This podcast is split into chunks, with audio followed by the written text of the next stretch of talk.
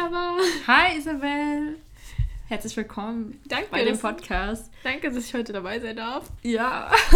Aufregend. Also es kam mir sehr, sehr lange nichts bei Jever Samt, unter dem wir diese Folge hier gerade posten. Aber ähm, ja, wir sind... Ähm, Jessie ist immer noch auf jeden Fall Part dieses Podcasts, aber diesmal ähm, ist Isabel mit dabei.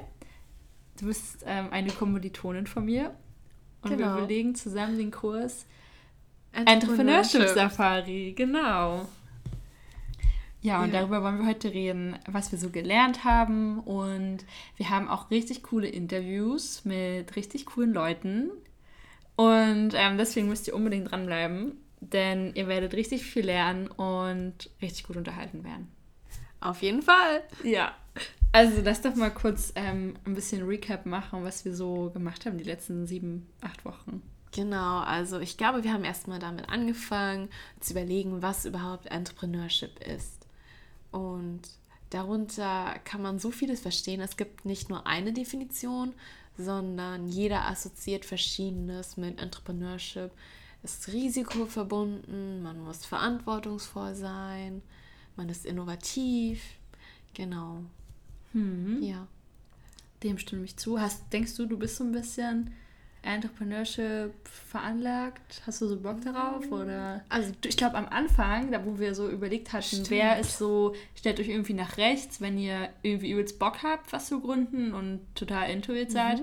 Und Mitte und halt links. Und ich glaube, du warst so ganz links und ich war halt so rechts. Ja, du warst auf jeden Fall rechts. Du hast ja, Ja. auch damit schon begründet, dass du aus einer Gründerfamilie kommst. Und Ja. für mich war es ja erstmal so schnuppern, gucken, wie das eigentlich so ist. Und mittlerweile finde ich eigentlich super interessant, vor allem wenn man so selber eine Idee Ja. hat.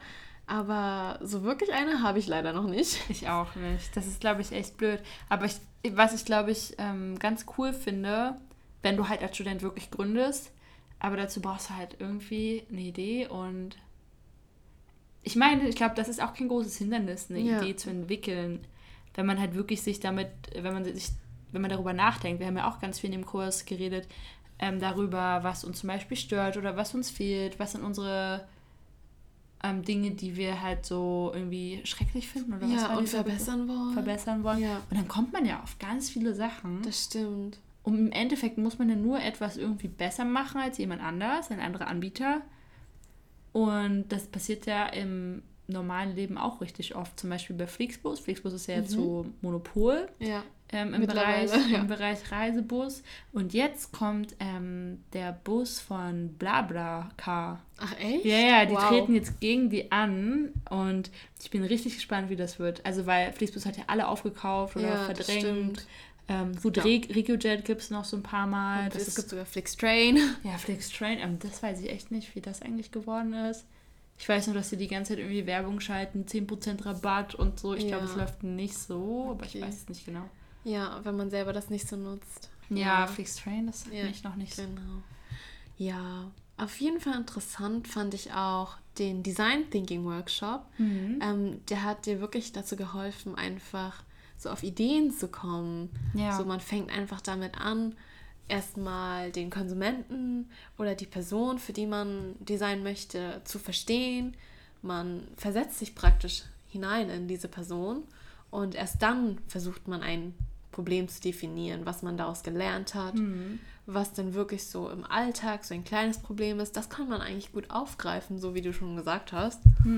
Und dann kommt man ja auch schon so zu einer Art Lösungsansatz, in der du I ideate, ideate? Ideate, ja. Ja, ideate. Genau. Das Ja. fand ich auch super.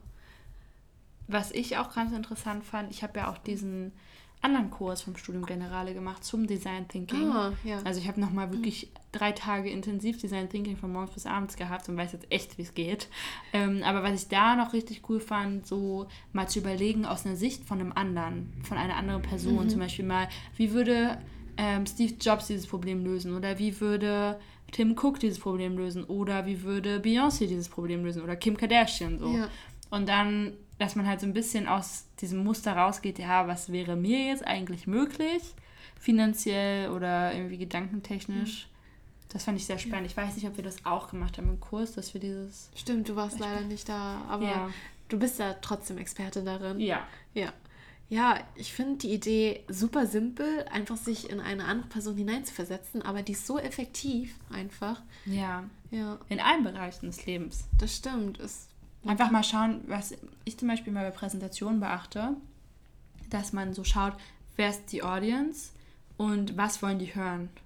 Und ähm, das ist immer ganz wichtig, dass man vorher das so checkt, ähm, wer, wer das Publikum ist oder dass man halt sich in die hineinversetzen kann. Und wenn man auch zum Beispiel etwas haben will, ich lese ja sehr viele Bücher zum Richtung Mhm. Mindset und sowas, da geht es auch ganz oft darum, dass man sich in die Person hineinversetzen möchte, wenn man etwas bekommen möchte, sozusagen, im guten Willen.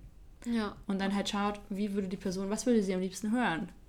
Klingt vielleicht ein bisschen bestecherisch oder so, aber ganz ehrlich ist es ja, das ist natürlich für gute Dinge ausgelegt. Nicht, ich möchte niemanden betrügen oder Ja, ähm, in irgendwie ähm, ihn um irgendwelche Wertgegenstände oder so anbetteln. Nein, das nicht, aber genau, nur positive Dinge. Mhm. Ja, also ich glaube, man denkt immer, als Entrepreneur muss man irgendwie kreativ oder innovativ sein. Mhm. Aber das kann eigentlich wirklich jeder dann, wenn man sich einfach so mit dem Alltag auseinandersetzt. Im Alltag haben wir so viele verschiedene Probleme und es gibt ja ganz viele Startups, die sich eher so auf eine Nische fokussieren, als etwas Großes zu machen. Ja, Vor allem gerade in Berlin Ja. gibt es so zahlreiche Startups. ja. Ja. Was ist dein Lieblingsstartup in Berlin? Mm, In Berlin. Woran gerade. denkst du? Also was mich momentan sehr interessiert, wahrscheinlich viele andere auch, ist Thema Nachhaltigkeit. Mhm. Ja, dass wir einfach weggehen müssen von dieser Massenkonsum von dem Massenkonsumieren und mehr umweltbewusst handeln sollten, Mhm. solange wir auf diesem Planeten noch leben wollen. Hm, Ich glaube, wir haben ja noch elf Jahre, bis wir dieses Ruder rumreißen müssen. Ah, Danach okay. geht es halt nicht mehr. Ja, es Das- gibt halt an dieser eine Punkt, wo es zu spät sein wird. Ja. Ja, Ist es, ich meine, zwangsläufig haben wir halt schon die letzten 40 Jahre ungefähr und auch schon darüber hinaus super verschwenderisch gelebt. Ähm, aber gerade halt in den letzten 20 Jahren ist halt extrem geworden. Mhm. Würde ich jetzt mal so sagen. Ich meine, viel länger bin ich nicht auf der Welt, aber ja. Ähm, genau, und ja, Mhm. also es ist halt, geschieht halt wirklich schlecht um den Planeten, aber es gibt ja sehr viele Startups, die auf jeden Fall irgendwie etwas tun und ich glaube, die auch immer mehr Erfolg haben, gerade weil sie dieses Nachhaltigkeitsthema bespielen. Mhm, auf jeden Fall. Zum Beispiel Halms fällt mir ein, die so Strohhalme aus Glas machen, weil Strohhalme Ah, ja, habe ich ähm, auch schon gesehen. sind ja ein großes Problem auch, ne? Also ich war jetzt am Wochenende halt bei der BRN in Dresden und es war, also erstmal, auf der einen Seite gab es die normalen Plastikbecher, die, ähm, wo du deine, deine Drinks reingemacht hast und dann kriegst du halt sofort einen Strohhalm mit rein. Und das habe ich super oft gesehen und ich habe mich jedes Mal richtig aufgeregt. Und dann tatsächlich habe ich ähm, mir, weil du halt, du hast halt kein Glas mit aufs Gelände nehmen, deswegen ist halt meine Glasflasche rausgefallen, was ich ja auch verstehen kann. Und dann habe ich aber nur noch so eine Thermoskanne. Und da irgendwas reinfüllen ging halt auch nicht. Und dann dachte ich mir, okay, dann versuche ich halt irgendwie einfach nicht zu trinken oder irgendwie einen Becher nur zu nehmen und den immer wieder refillen zu lassen. Und tatsächlich gab es dann dieses Prinzip da, dass man Wow. sich ähm, einen normalen Plastikbecher, also auf der einen Seite diese Option war mit normalen Plastikbecher, bezahlst du irgendwie 50 Cent Pfand darauf. Irgendwie ein bisschen, irgendwie habe ich mich am Anfang gedacht, so, hä, warum zahle ich jetzt auf Plastikbecher 50 Cent? Aber das sollte halt dazu anregen, dass du die halt auch nicht irgendwo immer hinwirfst. Wie, also das würde ich eh nicht machen. Ich hätte sie, wenn, dann eh in den Mülleimer getan. Aber ähm, dass erstmal die zurückgebracht werden und du halt Pfand darauf hast, das fand ich richtig gut auf Plastikpfand. Wow. Ähm, ja. Das ist eine richtig gute Überlegung gewesen, gerade auf so Stadtfesten. Und auf der anderen Seite gab es dann auch tatsächlich Becher aus Pflanzen. Also die sahen aus wie Plastikbecher und waren auch mhm. in der Art Plastikbecher, aber da stand halt drauf, ähm, made um, out of plants. Und Oh. das ist halt, habe ich richtig oft gesehen. Und ähm, genau, das war halt dann kein Okay. Plastik. Blöd nur, dass bei mir halt auch ganz schnell mal so ein Strohhalm drin gelandet ist. Und ich dachte mir so, ehrlich jetzt, also Ja. jetzt habt ihr diese Plant-Becher Okay. und ich habe halt, ich habe tatsächlich nicht dran gedacht, ähm, zu sagen, bitte kein Strohhalm, weil ich normalerweise super selten irgendwelche Drinks trinke oder so.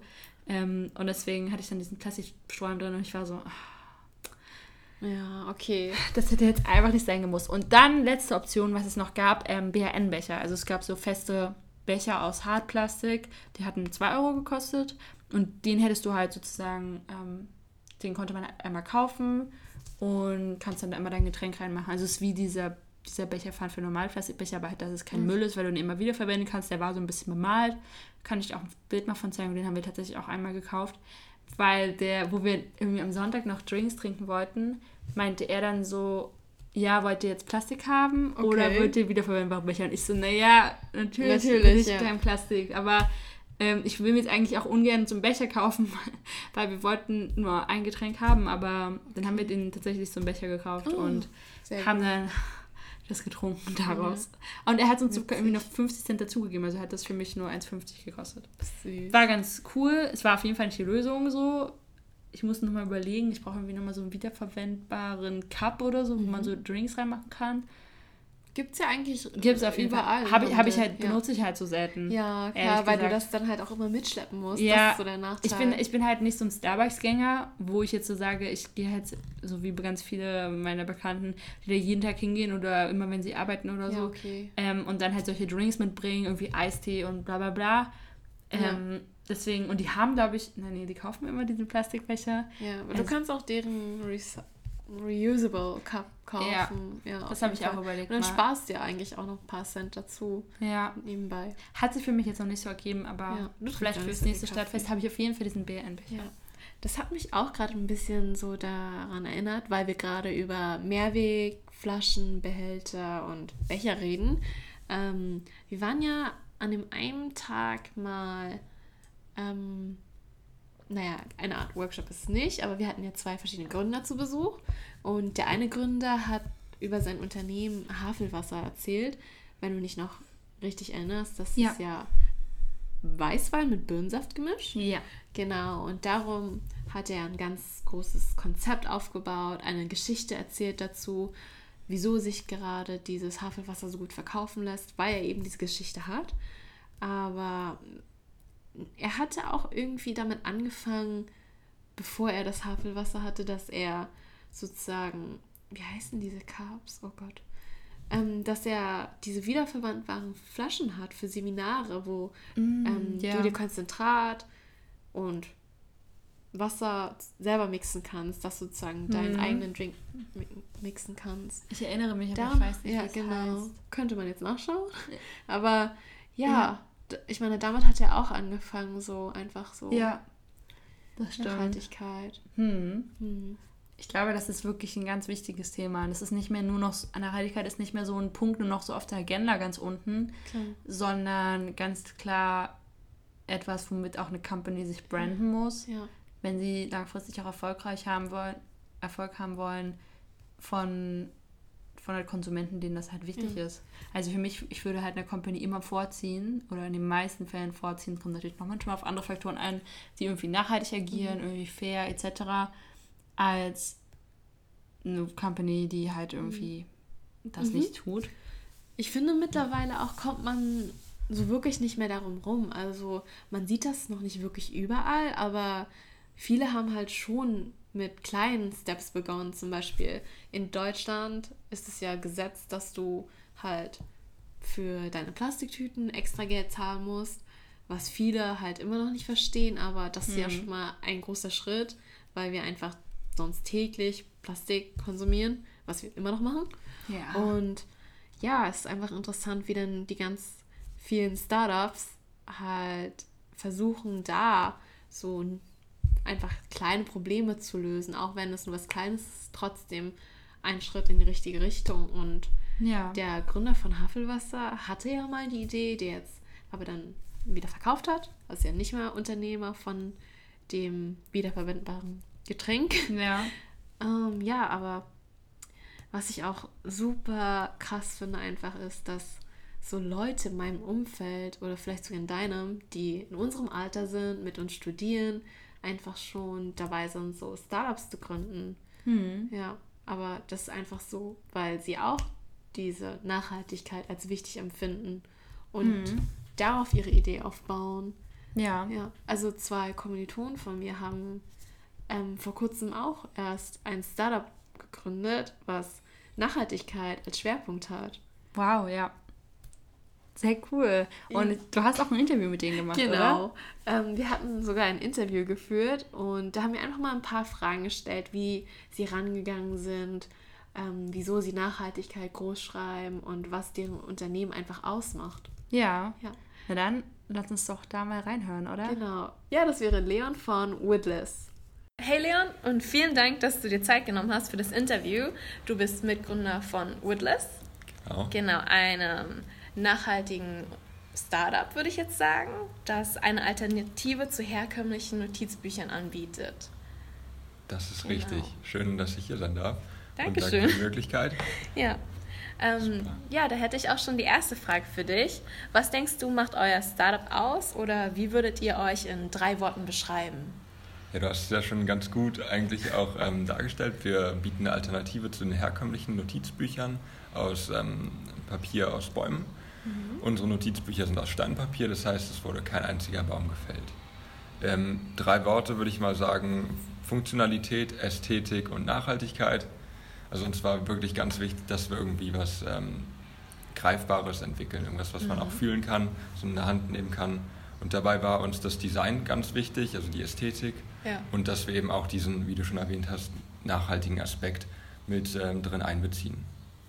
Cool, also ich finde, das passt eigentlich genauso momentan in den heutigen Trend rein und auch spricht die meisten ja wirklich an. Wie habt ihr dann eigentlich als Studenten so den Mut dazu gefasst zu gründen? Genau, ich habe das ja mit meinem Mitgründer Justin, der auch ja. gerne HWR ist, zusammengegründet und wir haben eigentlich schon in den letzten Jahren immer wieder so über unsere Gedanken gesprochen, ein paar Ideen entwickelt und daran getüftelt. Und irgendwann ist dann auch einfach diese Hürde gefallen, dass man gar nicht mehr denkt, uh, ist es jetzt schlimm, was zu gründen oder was könnte schiefgehen, sondern wir haben dann eher daran gedacht, was, was können wir damit erreichen und auch gar nicht so viel geplant, sondern wir sind dann eigentlich recht schnell auch ins Machen gekommen. Genau, das habe ich auch etwas mitverfolgt und gesehen, dass ihr online eine Crowdfunding-Kampagne gelauncht habt und die jetzt auch sogar vorbei ist. Und wieso habt ihr euch gerade entschieden, eure Produktion mit Crowdfunding zu fördern? Genau, also unser Crowdfunding war jetzt sogar erfolgreich. Wir haben über Startnext im Portal 5500 Euro eingenommen. Wow. Und, äh, Glückwunsch. Äh, ja, danke sehr erstmal dafür. Und das war so quasi der, der Grundschritt, also der erste Schritt. Wir haben uns für Crowdfunding entschieden, weil es eine wirklich einfache oder recht mhm. simple Methode ist und wir da auch nicht wirklich großes Risiko eingehen müssen. Mhm. Das heißt, ähm, selbst wenn das Crowdfunding gescheitert wäre, hätten wir jetzt keine großen Ausgaben gemacht, gehabt und wir hätten auch nicht ähm, die ganze Buchproduktion im, im Voraus finanzieren ja. müssen. So hatten wir auch gleich einen gewissen Proof of Concept und konnten halt herausfinden, ob unsere Idee dann wirklich äh, markttauglich ist. Mhm. Okay, mal so ganz spontan, hattet ihr auch ähm, andere Finanzierungsmöglichkeiten im Blick? Ähm, also anfangs ging es jetzt wirklich eher darauf, dass wir äh, überlegt haben, wie können wir am besten aus unserem Umfeld da oh, die okay. möglichen finanziellen Mittel ähm, ähm, finden oder viele machen. Wir haben jetzt noch nicht gedacht, dass wir irgendwie Kredite aufnehmen oder so. Ja. Da wollten wir erstmal wirklich so lean und so einfach wie möglich bleiben. Okay. Das wäre auch so empfehlenswert als Student, denke ich, wenn man nicht so große Kredite ja. aufnehmen möchte. Also ich glaube auch eine Crowdfunding ist eine super Option, da einfach schnell zu starten und mal zu gucken, ob die Idee, die man hat, ähm, da irgendwie Anklang im, mhm. im Markt findet. Cool, also ihr habt jetzt praktisch eure erste Kampagne beendet mit dem Crowdfunding, seid bei der nächsten und ich habe gesehen, ihr habt auch erst dieses Wochenende euren Online-Shop eröffnet. Genau. Ja. Was also, wären denn so die Schritte für die Zukunft? genau. Also mit dem Crowdfunding, das ist ja jetzt beendet, da haben wir das Geld eingenommen. Und ähm, mit dem eingenommenen Geld haben wir jetzt die Produktion gestartet. Das heißt, die, die erste Charge der, der Bücher wird jetzt produziert und kommt dann auch demnächst an. Und ähm, zeitgleich haben wir jetzt schon den Online-Shop ähm, online geschalten, damit wir da auch nochmal weitere Vorbestellungen einnehmen können. Ähm, ja, für die Zukunft denke ich mal erstmal dieses ähm, Buchprojekt, da können wir auf jeden Fall noch weitere Varianten des Buches mhm, einführen. Klar. Kariert, liniert, andere Farben, ja. Wie auch immer. Also da bietet Steinpapier große Möglichkeiten. Und dann ein weiterer Blick in die Zukunft wäre dann auch natürlich, dass man generell die traditionellen Schreib- und Papierwaren ähm, so ein bisschen reformiert und ähm, ja, da überall Alternativen bietet. Zum Beispiel auch Stifte ohne Holz oh, oder ja. andere Schreibwaren. Super. Cool. Danke für dein Interview und ich hoffe, dass ihr viel Erfolg habt in der Zukunft und natürlich, dass ich mehr von Woodless sehen werde. Ja, cool. Vielen Dank für die Dankeschön. Möglichkeit hier. Ja, wow, ich fand das richtig cooles Interview, Isabel. Dein, ja. War es dein erstes Interview? Ja, das war mein erstes Interview überhaupt. Ich finde es sehr schön, ja. Danke, ja. Und ähm. ich, was ich besonders spannend war, ähm, fand, war, dass er so offen über Crowdfunding geredet hat. Mhm. Und dass es ja wirklich e, wahrscheinlich echt eine der besten Finanzierungsmethoden wirklich ist, weil man nicht viel zu verlieren hat. Eben, ja. Und gerade dadurch, dass sein seine Freunde in seinem Umfeld eine große Social-Media-Reichweite haben, was er mir im Nachhinein noch erzählt hat, ja. ähm, war es auch überhaupt erst möglich, diese Crowdfunding-Kampagne erfolgreich zu beenden. Krass. Ja, ja. Ja, ja weil sonst, man muss sowas echt krass promoten, weil ich glaube, es ist sehr selten der Fall, dass jemand für irgendwas Fremdes so Geld gibt. Außer man ist übelst über, überzeugt von dem ähm, von dem Produkt, aber genau. in den meisten Fällen hat man davon irgendwo mal gehört oder irgendwie eine Empfehlung bekommen, hey, genau. spende doch dafür. Genau, so. und das haben sie sozusagen zum Nutzen gemacht, einfach ja. Social Media. Und das ist ja heutzutage eine sehr große Sache, mit der du einfach viele Sachen einfach so acceleraten kannst, dass ja. sie schnell zum Trend werden. Ja. Ja. Ja, cool. Ja, und ich finde auch sehr interessant, dass er meinte, dass es eine langjährige Idee war, dass mhm. sie praktisch nicht erst vor drei Monaten die Idee hatten und dann direkt angefangen haben zu gründen, sondern dass sie tiefgründig darüber nachgedacht haben und einfach überlegt haben, wie man diese Idee umsetzen kann. Mhm. Ja. Und was ich auch cool fand, dass man durch dieses Crowdfunding ja auch richtig viel Market Research machen kann. Klar. Kommt das Produkt überhaupt an bei den Leuten? Ja, genau. Und da kannst du auch Social Media verwenden. Ja, Social Media echt super wichtig für Startups. Also ich hatte ja eigentlich auch noch ein Interview geplant mit ähm, einer Social Media Beraterin. Das hat jetzt leider nicht geklappt. Aber ähm, was ich glaube ich so mitnehmen konnte von einem Workshop, wo ich war, von ihr, ähm, dass es halt super wichtig ist, einfach, wenn man Reichweite bekommen möchte, wenn man, ich meine, sich selber vermarkten will oder halt auch ein Produkt, was man entwickelt hat, dass man halt auf Social Media sehr präsent ist und sich das auch, dass es nicht so nebenbei geht. Das macht es nicht so mal hier eine Story posten und da mal irgendwas uploaden, sondern man muss halt wirklich eine Reichweite haben. Ja, und genau, und um diese aufzubauen, musst du halt echt planmäßig rangehen, tatsächlich, mhm. an dieses ganze Ding. Du musst ähm, planen, wann du, in den, meisten, in den besten Fällen plant man seine Posts wirklich Wochen vorher oder zumindest für die nächsten ein, zwei Wochen. Ähm, dann benutzt man am besten noch eine andere Webseite, um überhaupt auf diesen ganzen Social Media Kanälen gleichzeitig zu posten. Klar, so ein Marketing-Mix einfach. Genau, und ähm, dann halt ganz wichtig sind ähm, Hashtags raussuchen, die ähm, für dein Unternehmen oder für dein Produkt, dein Bild passen am besten ähm, ist es, wenn du zwischen 50.000 und 100.000 ähm, Beiträge hast unter diesem Hashtag. Also zum Beispiel, ich habe jetzt mal so ein bisschen geschaut nach Hashtags ähm, für unseren Podcast und da habe ich ein paar gefunden, die, da war einer so bei 70.000 Beiträgen. Das ist halt optimal so was halt irgendwie über 100.000 ist, ist eher kritisch und auch unter 50.000 ist sehr kritisch, aber natürlich kannst du das trotzdem verwenden. Mhm. Und wir hatten auch Unternehmerinnen und Unternehmer in diesem Workshop und die äh, haben für sich auch Hashtags herausgefunden und ähm, waren ja. da, um was zu lernen. Ja, bevor man wirklich mit Social Media und Influencern in Kontakt gerät, finde ich, sollte man seine Recherche durchführen. Hm. Und ich glaube, in dem Fall von Woodless hatten die einfach sehr viel Glück, hm. da dann Leons Mitgründer Justin halt eine Freundin hat, die Influencer ist und dadurch sind sie erst überhaupt so weit gekommen. Mhm. Also Planung und Glück hatten sie auf jeden Fall, was natürlich nicht jeden ähm, Social Entrepreneur betreffen kann. Also ja. es gibt ja auch Leute, die versuchen, was über Influencer zu launchen, aber es muss nicht immer erfolgreich sein, wenn es nicht die richtigen Leute erreicht. Ja, wichtig ist wirklich dabei, dass man da Kontakte hat und oder man muss halt auch einiges an Geld tatsächlich in die Hand nehmen. Also viele Unternehmen, glaube ich, denken heutzutage, Influencer machen halt nichts anderes als irgendwie halt ja Werbung. Ja, Werbung. Und ähm, wollen dafür halt irgendwie, weil sie nicht eine Szene haben oder so. Nee, weil sowas ist ja auch umso höher. Dafür gibt es ja richtig Agenturen, die, ja. die mittlerweile Brands connecten mit Influencern. Also ich habe damit ja auch schon Erfahrung gemacht, dass, ähm, dass es halt super wichtig ist, dass du nicht mehr von der Company angefragt wirst, sondern von einer Agentur. Ja, genau. Und Ich die suchen dann dich wirklich aus. Ja. Ja, ich kenne auch zum Beispiel einige PA-Agenturen, weil da Bekannte arbeiten und die versuchen dann auch wirklich eher mit ähm, kleineren, aber trotzdem bekannteren Influencern in Kontakt zu kommen. Zum Beispiel, selbst wenn sie jemanden für ein Fotoshoot brauchen, wäre so Instagram fast die erste Anlaufstelle heutzutage. Ja, stimmt. Jedes Model muss ja mittlerweile auch Inf äh, Instagram haben, weil du einfach die Reichweite brauchst. Eben. Ja. Genau. Ohne Mhm. ein wirkliches Netzwerkprofil zu haben, kommst du nicht weit. Ja, also äh, ganz offline geht halt echt nicht mehr. Ja. Und ja, ich habe auch ein tolles Interview noch übrigens geführt. Und zwar mit Tibor. Erzähl mir mehr drüber. Ja, er studiert ähm, auch bei uns an der Uni und genau, ich habe ihn mal gefragt, ähm, ich habe so überlegt, wer könnte denn ähm, in Frage kommen für ein Interview ähm, für unseren Podcast hier und da ist mir Tibor tatsächlich direkt eingefallen, weil er halt wirklich mit Startups zusammenarbeitet. Er ähm, arbeitet da in so einem Unternehmen, er wird es uns gleich nochmal genauer erklären, ähm, was genau er da macht und was, es, was seine Position ist.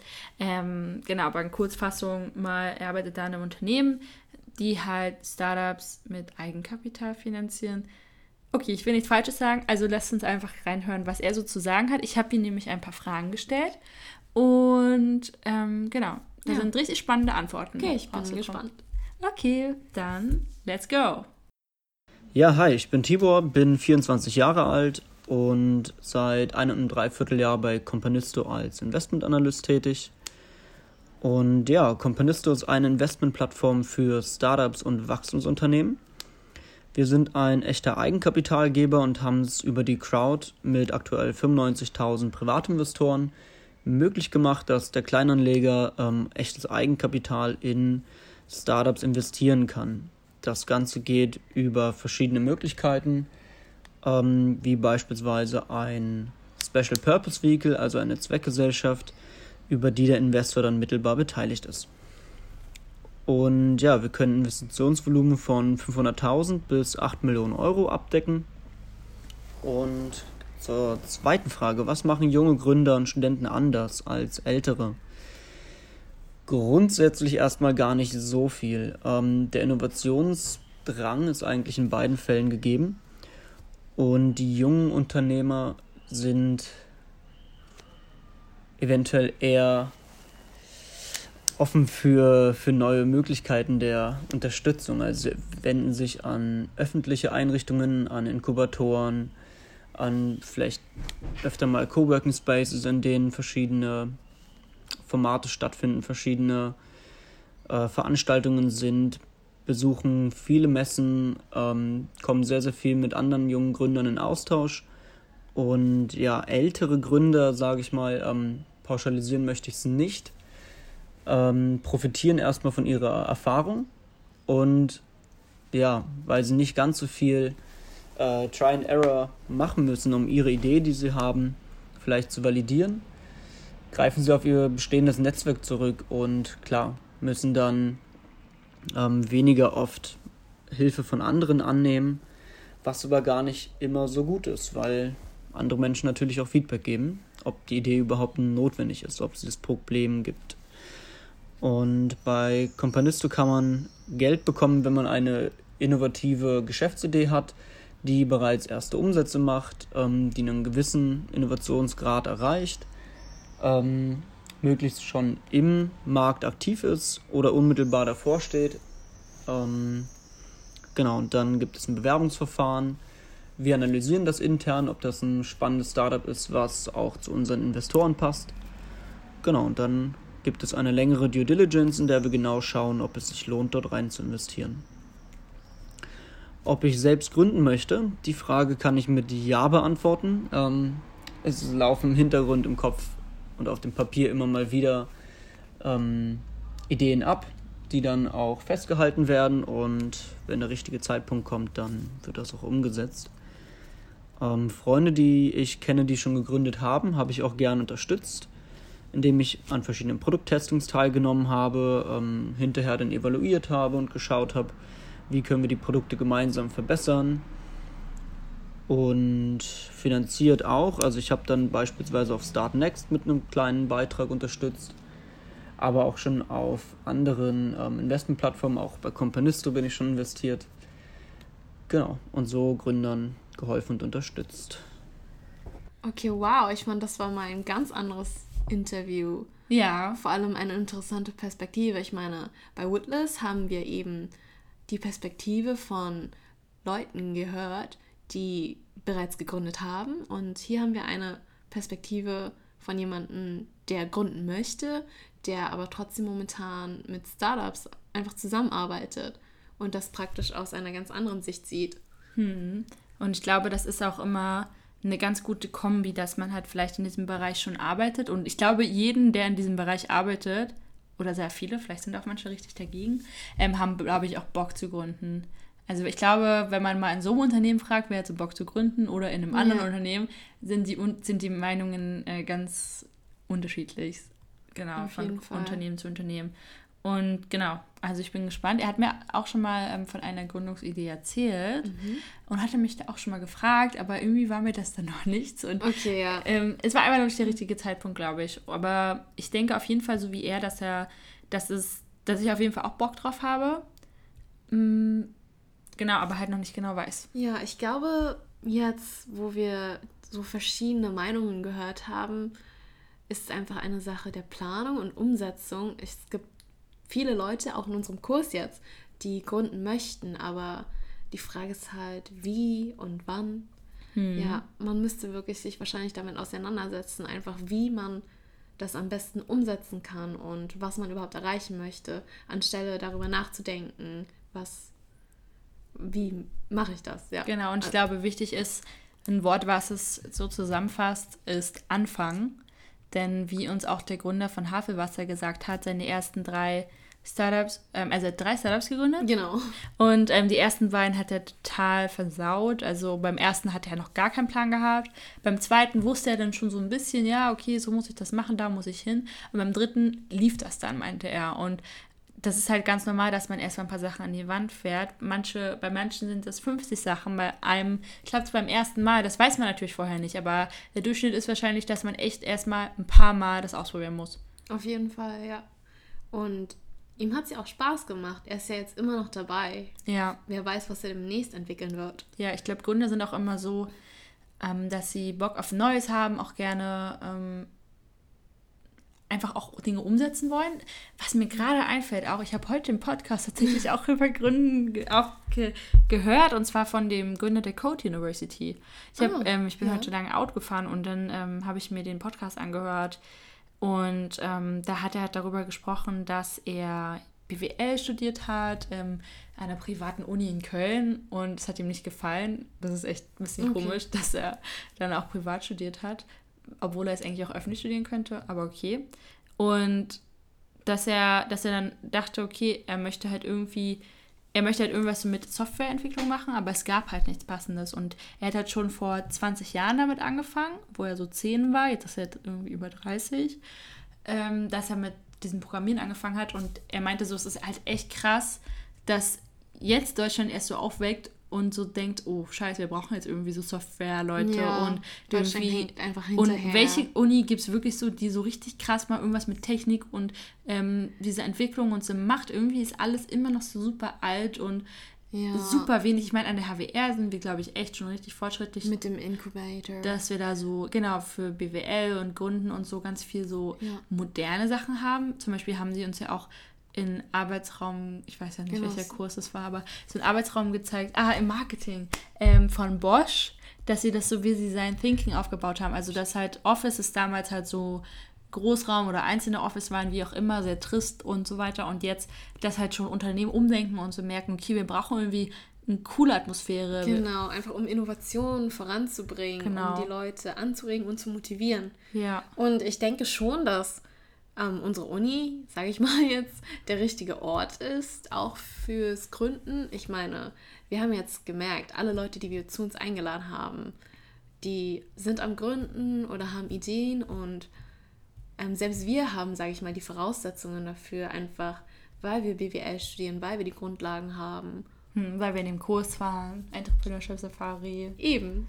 Und weil wir auch super viele Freunde haben. Genau. Ja. Und nochmal ganz kurz zurück zu diesem Gründer ähm, von Code University. Der meinte dann nämlich, ihm hat das halt gefehlt und deswegen hat er es einfach gemacht. Ihm hat gefehlt, dass es eine Uni gibt oder irgendwie eine Schule, Ja. ähm, wo man das einfach alles richtig gut lernt. Und dann hat er einfach das selber gegründet. Und ähm, das fände ich richtig cool. Also ich glaube, das ist so die Mentalität eines Gründers, dass man sagt, okay, mich stört irgendwas oder mir fehlt etwas und ich habe Bock, Das zu ändern. das zu ändern. ja. Und ich sag mal so, er meinte auch so, ähm, er kann jetzt nicht viel verlieren, so. Ähm, entweder es, es klappt oder es klappt nicht. Klar, Geld und solche Sachen, das Und hängt alles Zeit, mit drin, ja. Zeit. Ja. Aber wenn man es halt nie versucht, kann man es halt auch nie wissen. Und dann macht es vielleicht jemand anders. Und ich glaube, der ist sehr erfolgreich mit der Code University. Er meinte auch, er bleibt jetzt erstmal dabei. Und normalerweise war er immer so erst von Startup zu Startup gesprungen. Und ähm, diesmal ja. bleibt er dabei. Darüber müsste ich auch noch mal mehr lesen dann. Ja, Aber ja, es ist einfach wirklich diese Hürde zu überwinden, sich den Mut zu fassen, seine Ideen voranzubringen. Ja. Selbst wenn es ein bisschen Zeit und vielleicht sogar finanziell was kostet, aber letztendlich so fängt jeder an. Ja, und als, er hat auch gesagt, als Student, gerade als Student, ähm, hat man halt nicht viel zu verlieren. Gerade wenn man vielleicht noch zu Hause wohnt und irgendwie vielleicht nicht große Ausgaben hat ähm, oder zumindest vielleicht Unterstützung von den Eltern oder irgendwie, dass man arbeiten geht dennoch und so. Es ist nicht, es gibt keine Voraussetzungen. Ich glaube, auch jeder, der vielleicht irgendwie nicht keine Unterstützung hat von zu Hause oder so, findet irgendwie einen Weg. Klar, es ist auf jeden Fall schwerer, und ich kann absolut verstehen, ähm, dass es dann irgendwie die Hürde viel größer ist, aber er hat es halt so reflektiert, dass man als Student generell, dieser Statusstudent, nicht viel zu verlieren hat. Man hat keine Familie in den meisten Fällen, also keine eigene Familie, ähm, über, für die man sich sorgen muss. Man hat irgendwie keine, man ist halt noch nicht auf allen Beinen so.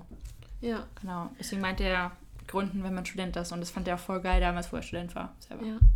Ich finde, ja, nach den letzten acht oder sechs bis acht Wochen eher ähm, ist mir jetzt keine Idee gekommen, ob ich jetzt etwas Bestimmtes entwickeln möchte.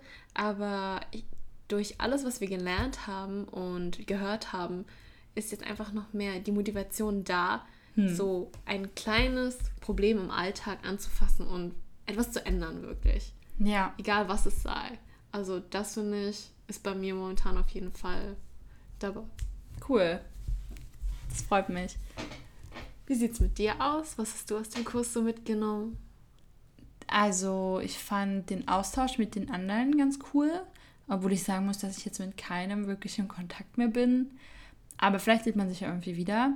Aber ich hatte ganz gute Gespräche und ich fand es richtig krass, wo wir irgendwie so ein bisschen über Probleme in der Umwelt und so gesprochen haben. Also wir hatten halt, wir hatten die Aufgabe, dass wir darüber reden sollten, was empört uns oder was stört uns. Und dann hatten wir irgendwie alle so ähnliche Themen. Ich fand das richtig krass. Alle waren, alle, die da waren, wir sind so 20, 30 Stimmt, Leute, ich weiß wieder, hat, hatten irgendwie richtig viele Gedanken zum Thema Nachhaltigkeit, Umweltschutz, Ernährung, ähm, Bildung, Bildung, Verkehr, soziale ja. Sachen. Also einfach wirklich nur so positive Dinge. Also niemand hat jetzt irgendwas gesagt wegen so Geflüchtete äh, sind zu viel oder irgendwelche negativen Sachen. Sondern wirklich Probleme, die So- uns alle betreffen. Ja, sondern wirklich Probleme, über die wir uns wirklich Gedanken machen sollten auch. Und ähm, das fand ich richtig krass, dass wir irgendwie ganz schön einer Meinung waren. Obwohl manchmal, klar, wir auch unterschiedliche Meinungen hatten. ja, aber trotzdem so die Grundidee war da. Alle, dass in unserem Alter halt, halt wirklich dieses Bewusstsein tatsächlich bei vielen da ist. Dass wir was ändern können und gerade in Sachen Natur und Umweltschutz Genau. und solchen Sachen. Wobei ich sagen muss, dass in dem darauffolgenden Kurs, also ich hatte danach Operations Management, ähm, da bin ich halt in einem, also das ist einfach ein ganz normaler Kurs, da hatten wir dann auch dieses eine Thema ähm, hier Primark, Uniqlo, Ah, ja, Zara und so und dann habe ich mir echt anhören müssen so von Leuten, ja, ähm, ich habe da meinen Einkauf gemacht und ähm, bin voll happy drüber, weil es so billig und so und ich dachte so, davor den Abend hatten wir diese richtig tolle Erfahrung bei Social Ja, und Entrepreneurship, dann am nächsten Tag. also Entrepreneurship Safari, und dann war der nächste Tag und ich dachte so, oh Gott. Ja. Aber wer weiß, vielleicht kommen ja einige jetzt zum Gründen nach diesem Kurs. Ja. Oder vielleicht sogar als Social Entrepreneurs. Ja, Ja, das wäre auf jeden Fall cool zu sehen. ja. Jetzt hören wir noch eine weitere Stimme, und zwar die von Steffen. Überraschenderweise ist er auch ein Kommiliton an der HWR und er wird uns darüber erzählen, wie er sein erstes Fashion-Label gegründet hat. Hello, hello. Also, ich habe damals 2014 das Modelabel gegründet. Ich war vorher knapp ein Jahr in äh, Melbourne und hatte da so einen sehr kreativen Freundeskreis, die alle nebenbei irgendwas gemacht haben. Sei es jetzt irgendwie Musik oder Schauspiel oder eben auch Mode. Und da hatte ich irgendwie Bock, diesen Spirit irgendwie weiterzutragen. Und dazu kam noch, dass damals in Melbourne alle diese längeren T-Shirts getragen haben, die hier in Deutschland irgendwie noch keiner getragen hat. Äh, klar, heutzutage sind die jetzt auch nicht mehr so nice. Aber damals waren die halt der heiße Scheiß und dann ähm, war ich auch echt einer der ersten, will ich jetzt mal sagen, der die hier im Sortiment hatte. Und ähm, ich hatte gar keine Erfahrung vorher mit Mode, gar keine Erfahrung mit Startup-Gründung und gar keine Erfahrung mit irgendwas. Ich bin quasi nach dem Abi nach Melbourne und das war's und hatte keine Ahnung von nichts eigentlich. Und habe anfangs nur so zwölf T-Shirts oder so ähm, drucken lassen. Ja, habe dann einen Online-Shop erstellt und dann ging's äh, Schlag auf Schlag. Ich dachte, wenn ich irgendwann mal 100 T-Shirts verkaufe, dann äh, wäre das schon mega geil. Das hat dann aber relativ schnell geklappt und dann wurde das schnell größer. Das Problem war, dass ich ähm, zeitgleich eine Ausbildung ähm, absolviert habe, sprich 40 Stunden die Woche gearbeitet habe und ähm, ich deswegen ja ein bisschen in Konflikt mit der Zeit gekommen bin bin jeden Tag nach Hause und da Pakete gepackt und sonst irgendwas fürs Label gemacht. Das war schon ganz schön stressig und zeitintensiv. Ähm, nach, oh, ich weiß nicht mehr genau, was für einer Zeit, ich würde jetzt mal sagen, einem Jahr, habe ich mir einen Mitarbeiter dazu geholt, hat dann nebenberuflich mich unterstützt beim Design von neuen Kollektionen. Sonst hatte ich keine Mitarbeiter, was, also ich, viele Freunde und Familie haben mich immer unterstützt.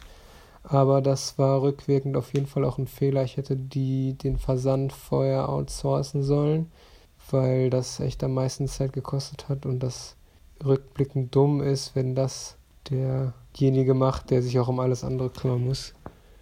Hm, was hast du noch für Fragen? Ach so, ob ich irgendwelche Startup Hilfen oder sonst was hatte. Es gab, also ich habe eigentlich gar nichts wahrgenommen, weil wie gesagt, ich hatte auch keine Ahnung und habe da irgendwie einfach nur so gemacht, wie ich immer dachte.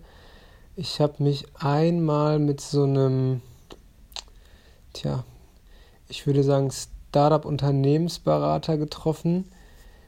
Der wurde mir vom, ich glaube, das Land NRW oder so hat eine Initiative zur Startup-Förderung kostenlos das erste Treffen habe ich dann noch wahrgenommen, aber dann ähm, ähm, nichts weiter verfolgt. Wenn es kompliziert wurde und nicht alles so lief, wie du dir das vorgestellt hast, dann war ich sehr sauer und habe die Nächte lang durchüberlegt, wie man das hätte besser machen können. Genau, Geld hatte ich eigentlich, das war das größte Problem, Geld hatte ich irgendwie nie. In der Ausbildung habe ich sehr wenig Geld verdient, damit musste ich es dann immer finanzieren und ähm, das ganze Geld, was da quasi bei reingekommen ist, musste ich dann auch immer wieder refinanzieren für die neue Kollektion und so, um dann Vorkasse zu gehen. Und ja, ich habe mir dann regelmäßig bei Freunden, die ein bisschen mehr Geld hatten, ein bisschen Geld geliehen, gerade bei so neuen Produktionen. Aber ich sag mal so, es hat vor allen Dingen an Geld und Erfahrung gefehlt. Und jetzt vor einem Jahr, nee, stimmt gar nicht, vor einem halben Jahr oder so habe ich es jetzt endgültig beendet.